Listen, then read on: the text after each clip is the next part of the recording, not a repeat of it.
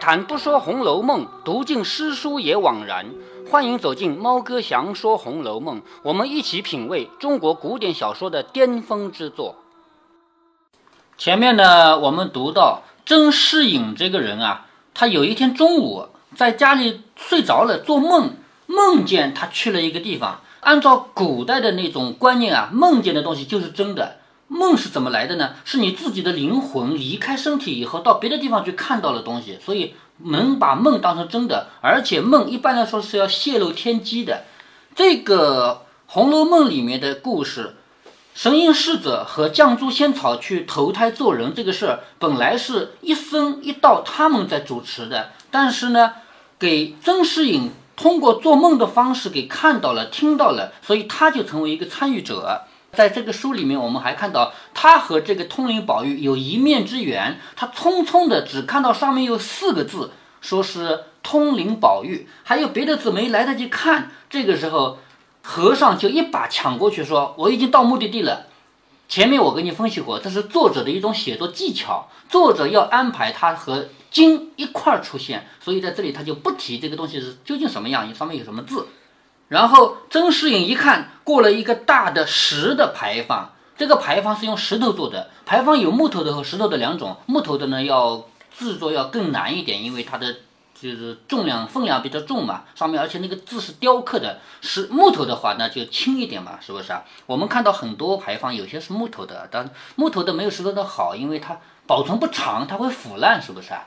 是杭州那边有一个有一个牌坊，前两年突然倒掉了。我们还以为一个文化古迹倒掉了呢，原来最近这几年刚造的假古董 倒掉了，因为它木头会腐烂嘛，就整个倒了。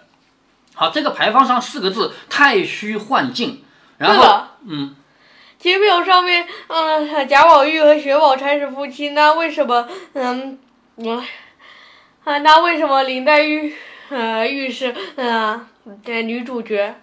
这个故事，贾宝玉究竟和谁是夫妻，在这个作者已写完的内容里面根本就没有提，他们永远是一个悬案。贾宝玉最终会跟谁结婚，只能去猜测。而后面的还有四十回，从八十一回开始啊，这不是作者写的，所以我们根本就不知道作者的本意，明白吗？很有可能贾宝玉是什么呢？明明跟。薛宝钗结了婚，但是等于没结婚，离家出走了，这是最大的一种可能性。这个时候，林黛玉已经死掉了。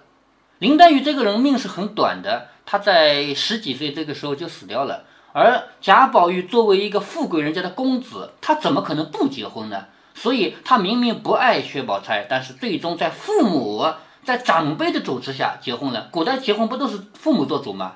对不对？由不得你自己做主啊，所以很有可能按照作者留下的这些线索来猜测啊，应该是跟薛宝钗结婚，但是结完婚自己就离家出走，等于没结婚。薛宝钗是叫守活寡，什么叫守活寡？丈夫死了叫守寡，丈夫没死但是不在家呢叫守活寡，明白吗？啊，那是后面的，我们后面会提到啊。现在看到前面有一个牌坊叫太虚幻境，牌坊上还有对联。因为我跟你讲到过，牌坊就是两个柱子，也不一定两个柱子，有可能是四个柱子啊，上面是有字的，对不对？那这个柱子上是有对联的，这个对联写的很好，叫“假作真实真亦假，无为有处有还无”。假作真实真亦假什么意思啊？你把假的当真的，那那个真的不就成了假的了吗？是吗？假作真实真亦假，无为有处，无就是没有，你把没有当成有呢，那有就变成无了。所以这个对联啊，它对仗工整，而且呢，写出了什么？一种佛家的一种观念。佛家认为一切都是虚无的。很多人留恋我们现世的生活，说今天有酒喝，明天有哪里可以玩。佛家告诉你，这一切都是空幻的，总有一天都会消失的，是不是啊？所以站在佛家的角度说，假和真根本就没有必要去看得很清。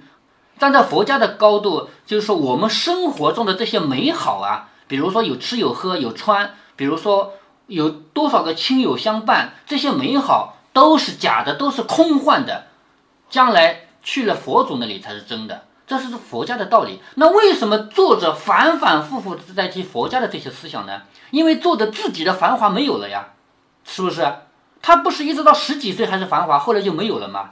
所以他就彻底想到了这一层，所有的东西总有一天会没有的。所以在这里，作者用一个对联来点题：假作真实，真亦假；无为有处，有还无。曾士隐也想跟进去。这个牌坊，注意啊，过了这个牌坊就已经是太虚幻境，是警幻仙姑住的地方，不是平常的人能进去的了。那一生一道，他们是神仙，他们能进去，曾士隐是进不去的。所以曾士隐也想跟进去，刚举步，举步就是拿起脚步来，刚抬脚，忽然听一声霹雳，霹雳是什么东西啊？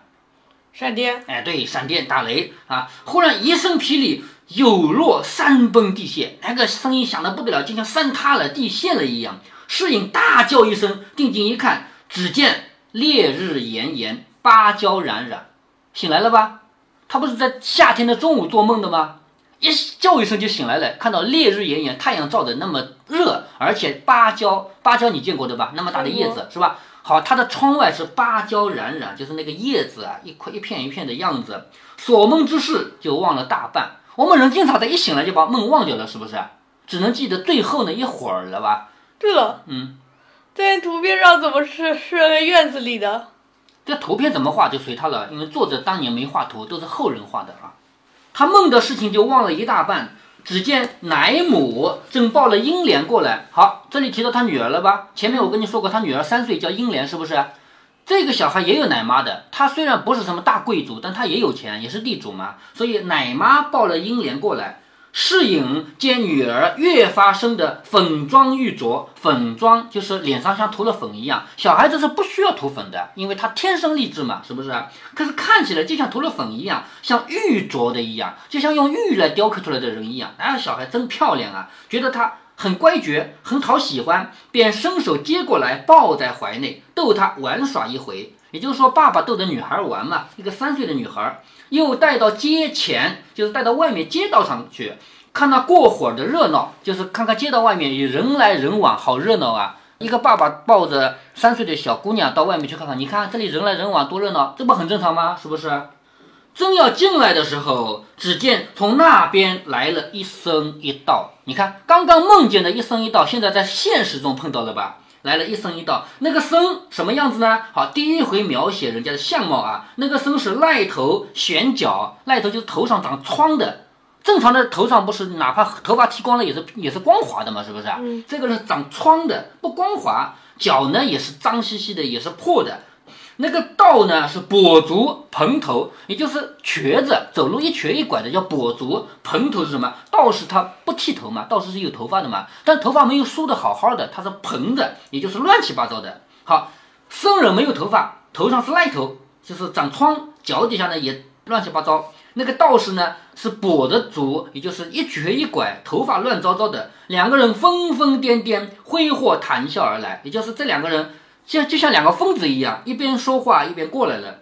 到了他的门前，看见世隐抱着英莲，那僧便大哭起来。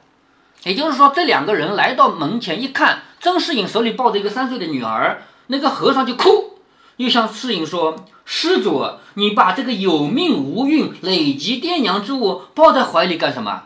好，施主，你听懂吗？什么叫施主啊？就是呃，和尚管和俗家人。对，和尚称俗家人都是施主，对不对？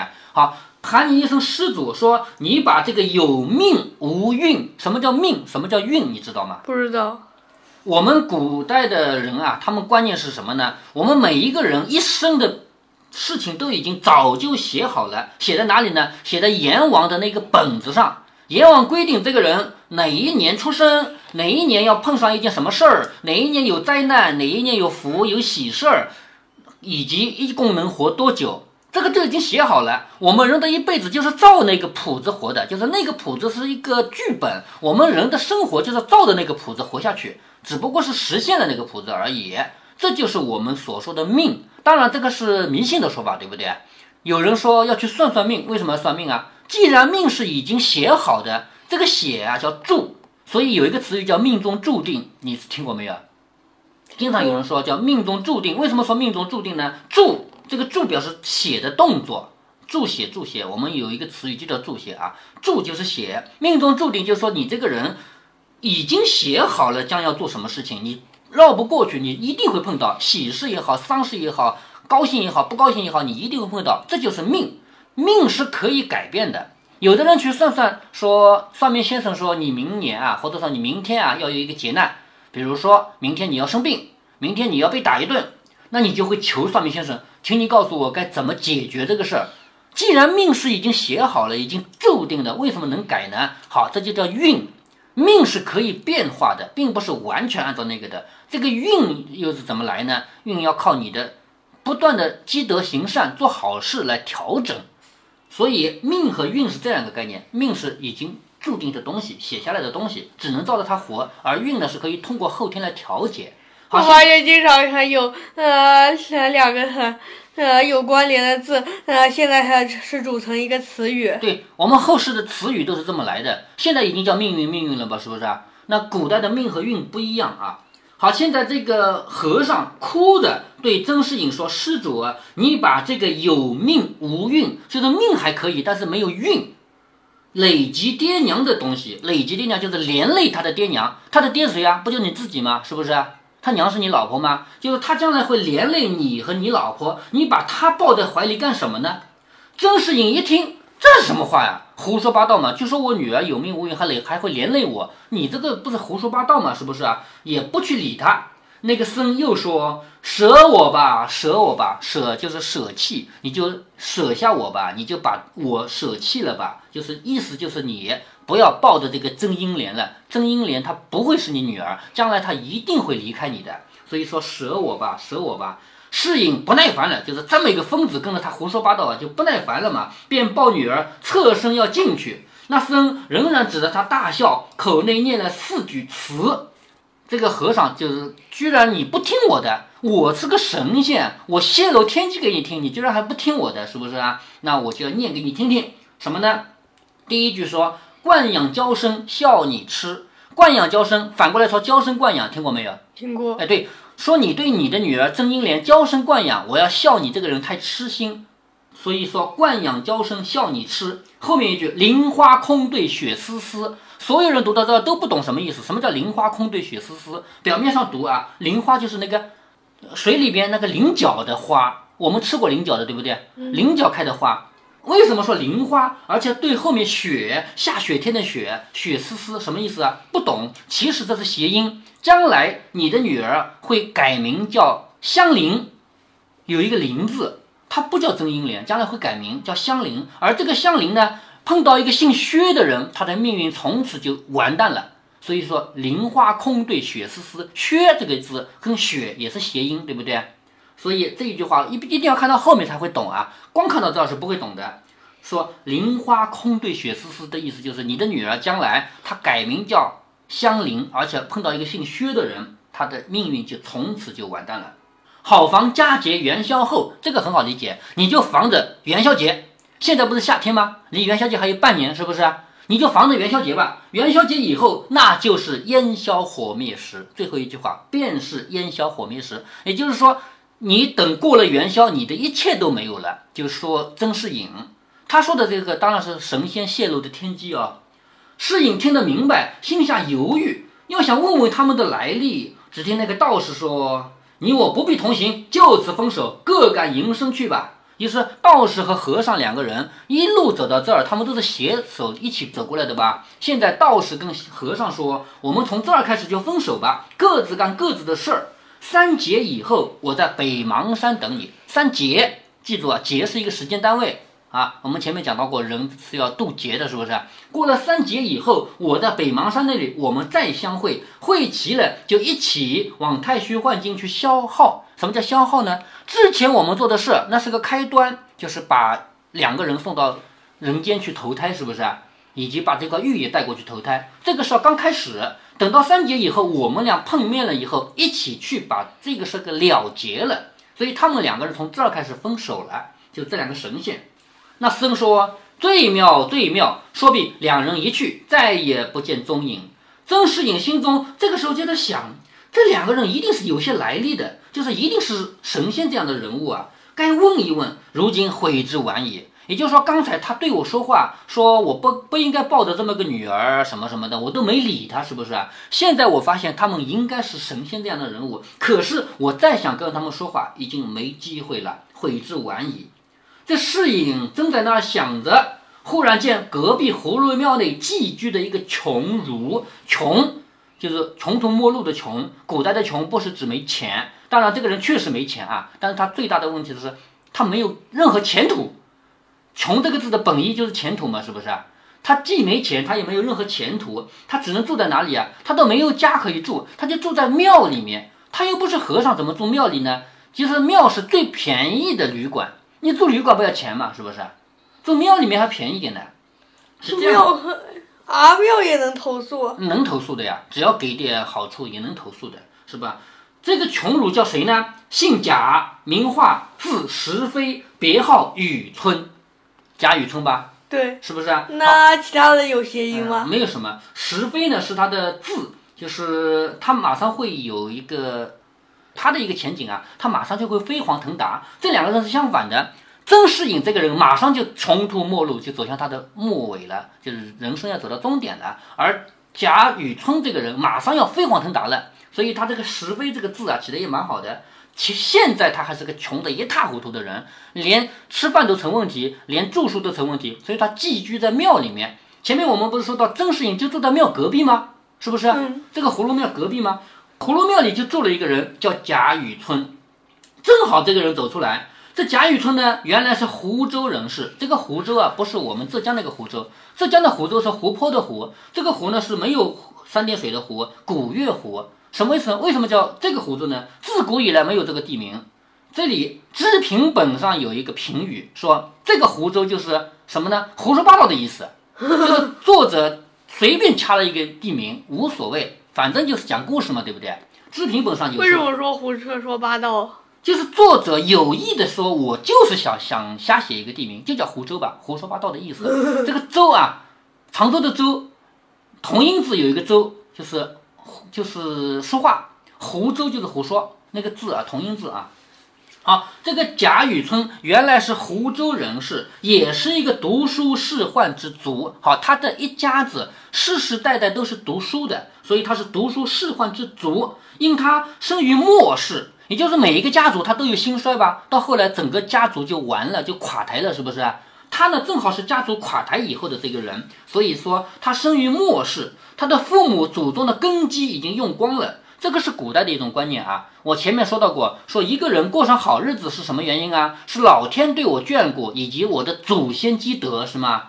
那过了几年以后，过了一段时间以后，到了我的儿子孙子，他们忽然之间这个家族又不行了，原因是什么？原因是祖先留下来的那个德啊，已经用光了。这是古代的观念啊，咱们现在不这么认为啊，说。他由于父母祖宗的根基已经用光了，人口也衰伤了，就是这个家族慢慢的、慢慢的人也变少了，因为穷了，人会饿死啊，会逃难啊之类的嘛。到最后只剩他一个人，就这个贾雨村啊，就孤零零的一个人。他是个读书人，他读过书，可是他已经身无分文，什么都没有了，在家乡也没有什么好待的，于是就进京求取功名。他就想到京里去考试。可是考试也是要路费的，你你又不是生在京城，对不对啊？你怎么能去京城呢？自前岁来此，就又淹减住了。什么叫淹减呢？就是走着走着没路费了，就是他一路上去京城想要考试的，走到这个地方实在是走不了了，一分钱都没有了，于是就在庙中安身，就住在庙里面，每日干什么呢？卖字作文为生，就是每天就卖卖字，就是你们要写字的，我帮你写写。那个时候读书人少嘛，很多人家里是要写，但是没有人写的，对不对？我帮你写写字，就包括写对联也是的啊，包括有些必要的这个，举个例子吧，我们家里就是我有在扇子上题字，嗯，扇子上题字，还有举个例子啊，家里需要摆个牌位，牌位总要写字吧，对不对？那总要找人写吧，他就干这个的，帮人家写写字，这样呢还能有点钱，故世隐常与他交接。因为他是个读书人，而曾仕隐也是个读书人。曾仕隐是不想考试而已，对不对啊？他过得还不错。贾雨村这个人也是读书人，他们住的又近，不是隔壁吗？对不对？所以他们俩经常见面。当下雨村见了世隐，忙施礼陪笑。就是贾雨村也看到曾世隐了，就施礼陪笑说：“老先生倚门坐望，敢是街市上有什么新闻吗？就是你靠着门往外看，你在看什么呢？难道街上有什么好看的吗？”甄士隐笑着说：“非也，就是不是，非也就是不是的意思。刚才啊，我女儿啼哭，我引她出来玩儿。”就是我女儿，她刚才在哭嘛，我把她抱出来玩儿，正在无聊之际，兄来的正妙，就是我啊，正在这儿无聊呢，什么事都做不了呢，你来了，那正好啊，叫兄来的正妙，他们互相称兄啊，就是没有明确的兄弟关系，没有也不比比谁大谁小，我喊你兄，你也喊我兄，这个意思，说你来的正好，请入小斋一谈，小斋就是我家，请到我家里去坐下来谈一谈，彼此。皆可消此永昼。什么叫永昼呢？夏天不是白天很长吗？这么长的日子也过得也很无聊，是不是？那你到我家去，我们坐下来谈谈心，谈谈好了，这样的话一天不就打发掉了吗？是不是？于是贾雨村就要进入曾世隐的家里，于是就要发生这一步这一回的下一个标题啊，这一回标题的第二部分叫贾雨村风尘怀闺秀。闺秀是谁呀？闺秀就是女人。贾雨村风尘仆仆，心里还想着一个女人，叫贾雨村风尘怀闺秀。这闺秀哪来的呢？就是甄士隐家的人。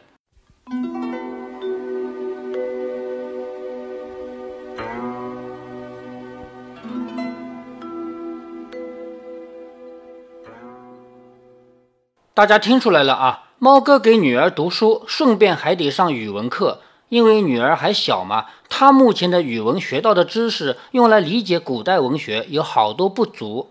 如果只是不认识的字或者没见过的字，那倒也不用太多的解释。关键是有好多字，古代和现代的用法不同，这就会造成误解。所以我就要刻意的讲一下。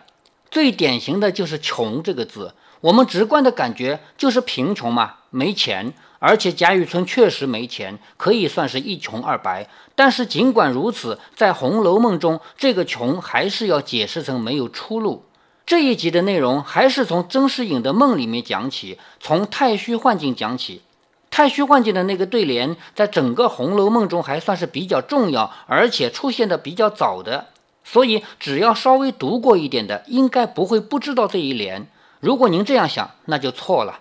猫哥读大学的时候，那时候唯一的娱乐就是听收音机，不像后来可以打电脑啊、上网啊。那个时候人手一台收音机，晚上在宿舍里开卧谈会，也就是让半夜情感节目伴着入眠。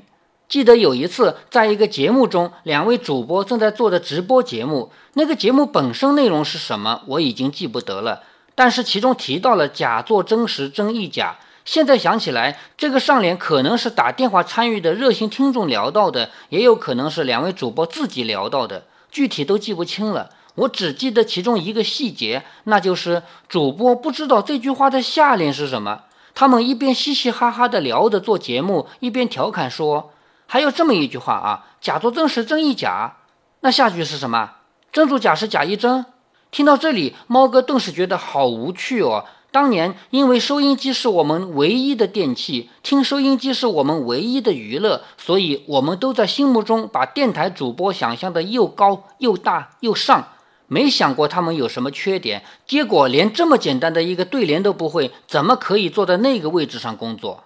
后来有一段时间，收音机是不听了，淘汰了嘛。结果另外一个原因让电台起死回生，那就是汽车的大普及。开汽车的人嘛，除了听听电台，不可能做其他娱乐了。但是当我听了几次以后，我就实在忍不住了。现在的电台主播们，那真叫没文化啊！一开口就扑面而来的胡说八道，基本上随便说几句话就听得出来，透露着他们没读过几本书的特质。所以猫哥自己的汽车总是要进行改装的，别人改装是改发动机什么的，而我是改装中控。我的第一台中控是可以插一张 CD 卡来播放音频的，我自己把网上下载来的好听的节目拷在里面。我的第二台中控已经有屏幕了，除了插卡播放音频以外，把导航什么的也集成了。而第三台中控嘛，就是现在正在用着的，就是一台不像手机的手机，它的功能完全是一部手机，只是样子是汽车中控，它可以算是一个娱乐中心了。我在上面安装了喜马拉雅软件，我开车就是听的喜马拉雅电台，而且我在里面装了一张纯流量卡，这样它本身就能上网，想听什么直接可以播放。所以就在前几天，有一位记者采访我，问我每天能有多少时间读书时，我告诉他。首先，晚上在家的时候，我一个人静静地坐在书房，又不玩游戏，又不出去打扑克麻将，又不出去吃夜宵，这是大片的读书时间。除此以外，还有支离破碎的时间，比如等电梯的时候，食堂排队领饭的时候。除了以上这两种以外，还有一个时间，就是每天上下班的路上，我都在用耳朵听书。任何人，包括主播们。如果对时间的利用稍微多一点，就不会一开口就透着没文化的特质了吧？如果您觉得猫哥的读书分享有益有趣，欢迎您点击订阅，这样您将在第一时间收到猫哥的更新提醒。如果您有什么要对猫哥说的，不管是赞还是批评，不管是提建议还是唠唠嗑，欢迎您在节目下方留言。您也可以加猫哥的公众号，四个字“猫哥在线”。您还可以加入猫哥的听友群中，微信群呢，用语音节目没有办法说清，还是 QQ 群方便，群号为八四九九六六八九九。不管加入 QQ 群还是微信群，还是在节目下留言，还是在公众号留言，您都可以围绕着书中的智慧和读书的乐趣畅所欲言。好，再见。